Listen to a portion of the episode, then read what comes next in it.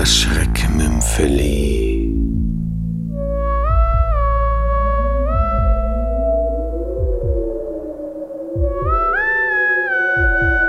Das alte Haus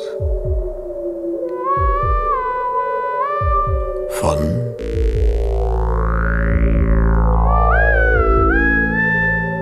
Henry Slizzer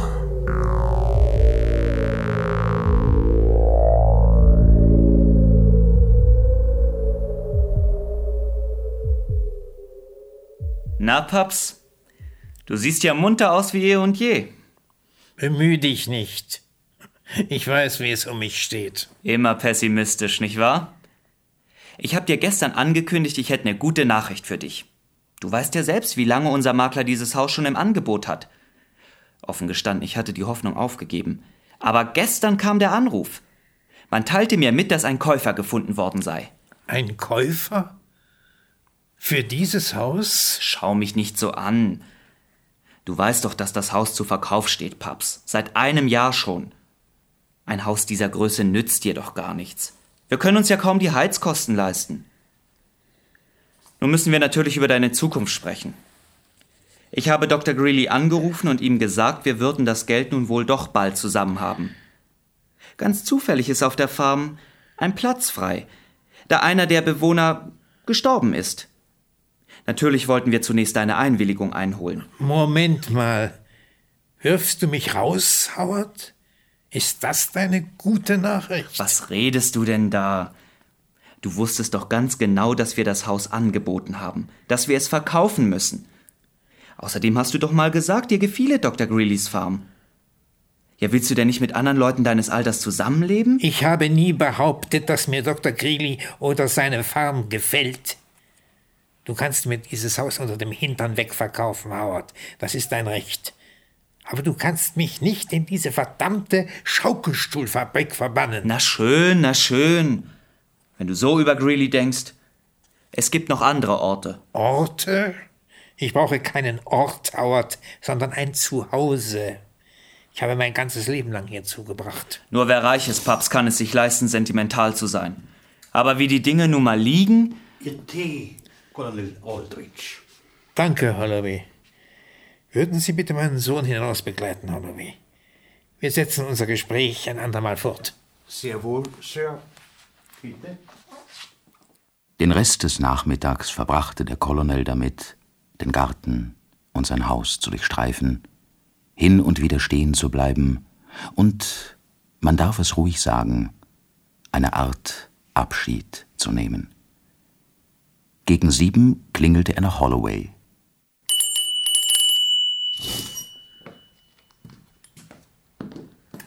Sir, Sie haben geklingelt? Holloway, erinnern Sie sich an das Gebräu, das ich letztes Jahr ab und zu nehmen musste? Ja, Sir. Ich habe das Fläschchen im Arzneischrank letzte nicht mehr gesehen. Nein, Sir. Ich bewahre es im Vorratsraum auf. Holen Sie es mir.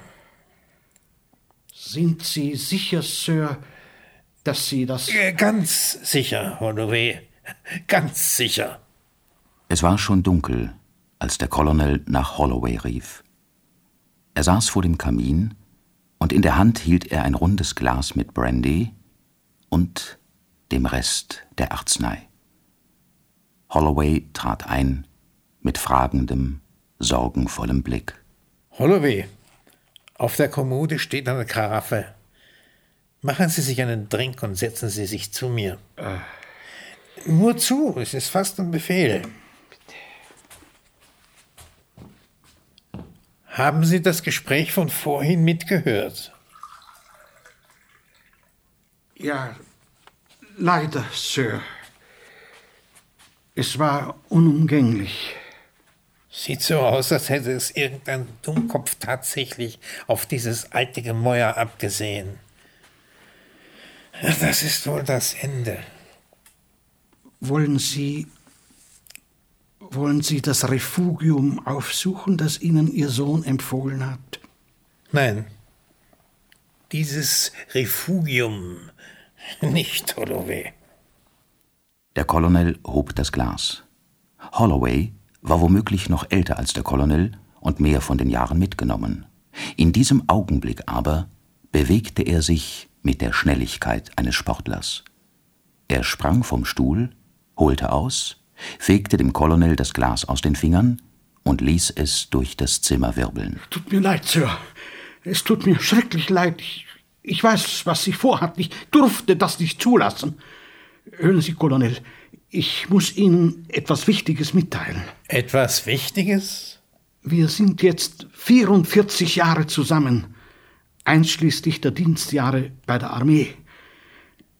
Ich möchte Ihnen helfen, Colonel. Sie können mir nicht helfen. Oh doch.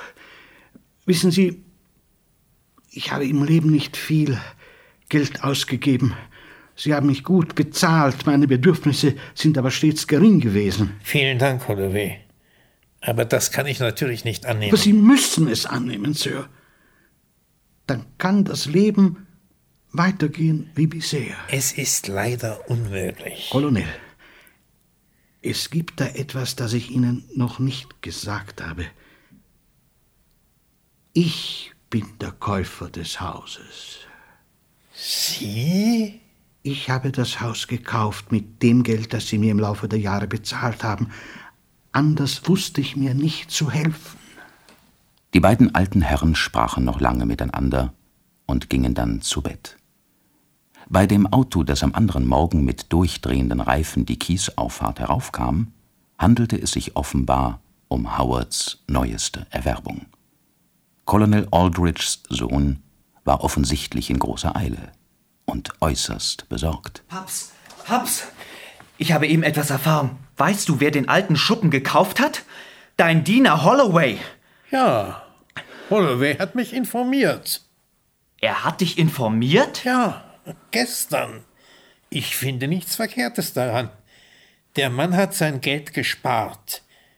In diesem Punkt war er bedeutend klüger als ich.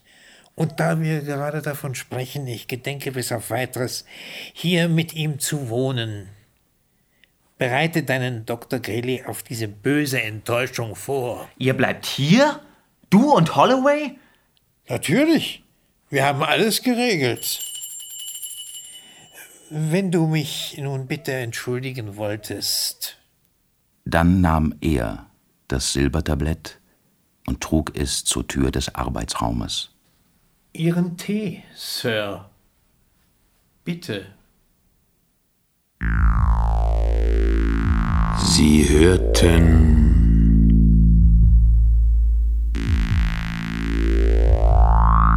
das Schreckmümpfeli.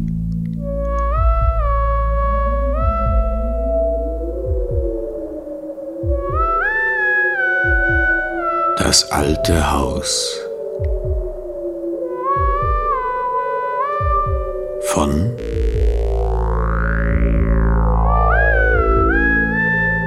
Henry Slizzer.